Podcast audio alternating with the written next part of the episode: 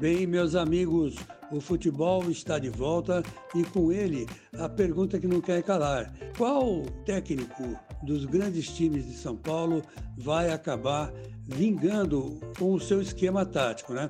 Eu estou pensando aqui que, olha, Vanderlei Luxemburgo pelo Palmeiras, Fernando Diniz pelo São Paulo, o Gesualdo pelo Santos e o Thiago Nunes pelo Corinthians. O maior desafio, eu acho, que é o Thiago Nunes do Corinthians, porque ele veio é, assim, caiu de paraquedas lá, né?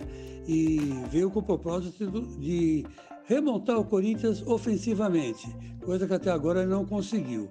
O Vanderlei Luxemburgo, por exemplo, ao contrário do Thiago Nunes, está dando conta do recado lá no Palmeiras.